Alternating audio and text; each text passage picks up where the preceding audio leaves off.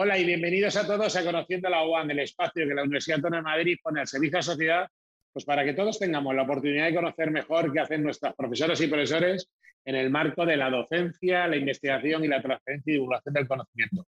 Y en este camino que es Conociendo la UAM del saber, un camino maravilloso de conocer a nuestra Universidad Autónoma de Madrid, hemos llegado a un tema interesantísimo, como es hablar de nuestros estudios e investigaciones en los temas de paleobiología y la evolución. Y para eso hemos llamado a una de nuestras mayores expertas, como es la doctora Ángela Delgado. Hola Ángela, ¿qué tal? ¿Cómo estás? ¿Qué tal? Buenos días. Muchísimas gracias por estar hoy con nosotros en Conociendo la Agua. Estupendo. Lo primero de todo, permíteme que te presente a la audiencia. La doctora Ángela Delgado Buscalioni es profesora e investigadora del área del Departamento de Biología, del área de conocimiento de paleontología de la Facultad de Ciencias de la Universidad Autónoma de Madrid y directora del Centro para la Integración en Paleobiología, que tiene, ahora no lo contará, que no tiene mucho tiempo de creación, pero ya está bastante activo en sus actividades. Con lo cual, profesora Delgado, la primera pregunta para contextualizar esta conversación sería, ¿qué se entiende por paleobiología y evolución cuando hablamos de estos términos? Pues tiene un recorrido amplio, ¿no? La paleobiología y evolución. Eh, lo que nosotros entendemos, que obviamente tiene que ver con la historia de los organismos, de sus transformaciones, de sus organizaciones morfológicas, porque la paleontología, a fin de cuentas, o la paleobiología, siempre se basa en la forma, pero que nosotros concretamente, ya que el tema se trata, se trata de conocer a la UAM, hemos abordado ha sido un aspecto más metodológico, es decir, más cuantitativo. Lo que nos gusta de esta conexión entre paleobiología y evolución es intentar cuantificar cuánto cambian eh, los organismos, cómo cambian los organismos. Y en ese sentido, pues tenemos unas raíces profundas porque las personas que arraigan en la universidad pues desarrollan precisamente esta línea, la línea cuantitativa que nosotros hemos ido extendiendo. En el marco de, todo este área de conocimiento, vosotros tenéis una línea de investigación también de docencia. ¿Nos podrías explicar qué se está trabajando en la Universidad Autónoma de Madrid justamente en este campo? Pues en este campo tenemos una parte práctica que le llamamos praxis en paleontología eh, que exponemos a los estudiantes en el campo a que ellos mismos desarrollen sus propios proyectos. Proyectos que tienen que ver, en este caso, con la cuantificación de, huellas de dinosaurios. Nuestro grupo de trabajo está sobre todo sentado en el conocimiento de lo que se llaman arcosaurios, que incluyen grupos súper famosos como los cocodrilos, los dinosaurios y las aves. Entonces hay una parte pragmática o, práctica y después hay una parte del conocimiento de la evolución eh, de los eh, distintos grupos de organismos y plantas también. Y una parte que ya conecta con ese espíritu que hemos ido eh, generando y desarrollando y que toca con el centro que tiene que ver con la historia de la biología y de la evolución al final de estas líneas de investigación salen proyectos y de los proyectos resultados. Estos resultados, al final, ¿cómo se pueden aplicar? piensa, pensemos que estamos unos buenos ciudadanos que están viendo al final este vídeo y piensan, bueno, la investigación que se hace en la universidad, al final, ¿cómo llega a la sociedad de alguna manera?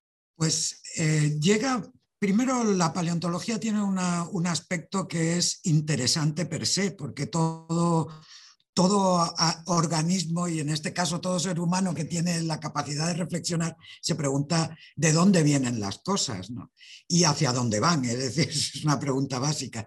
Entonces, todos los resultados eh, que sacamos que sean de relevancia, por ejemplo, la aparición del pelo en los mamíferos a través de un fósil pues es un tema interesante.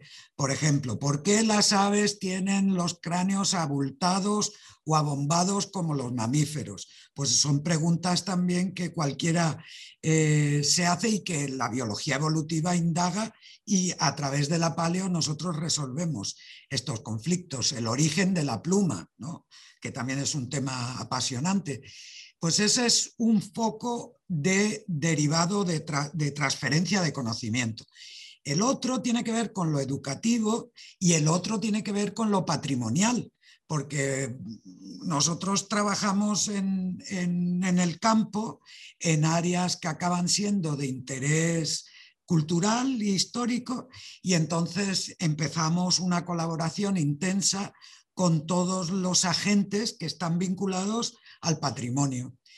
Y dentro de ese campo, pues hacemos puertas abiertas en los momentos que excavamos y ahí conectamos también con, con los escolares, ¿no? con los pequeñines si, si, se dejan.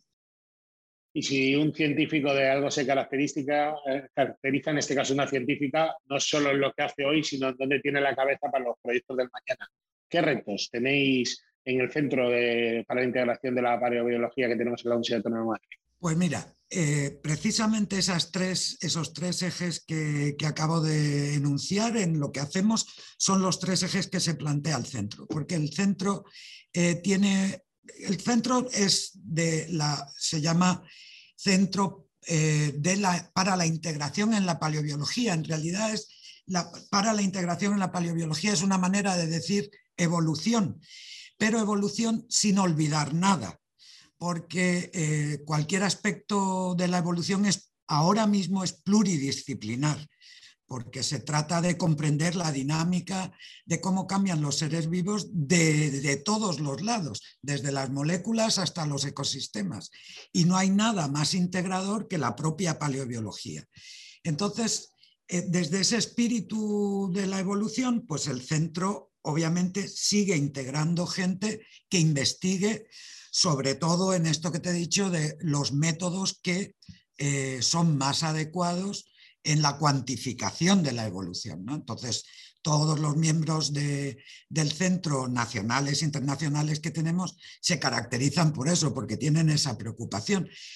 Pero otro aspecto que nos, nos parece súper importante es cómo precisamente la evolución o la biología evolutiva ahora mismo está atravesando por todos los aspectos sociales de nuestras vidas, porque ahí tenemos problemas con los virus, tenemos problemas con las bacterias y sus resistencias, tenemos cuestiones también de crisis de identidad en el sentido de, lo religioso, ¿no? el creacionismo contra los postulados evolucionistas, eh, todo este, este nueva área de fricción que está generando la biología evolutiva en el entorno social, pues es algo que nos interesa muchísimo. Y entonces, eso que hace, pues que abrimos un poco más el espectro de, de, miembros que están en el centro. Entonces hay gente que trabaja en antropología, hay gente que trabaja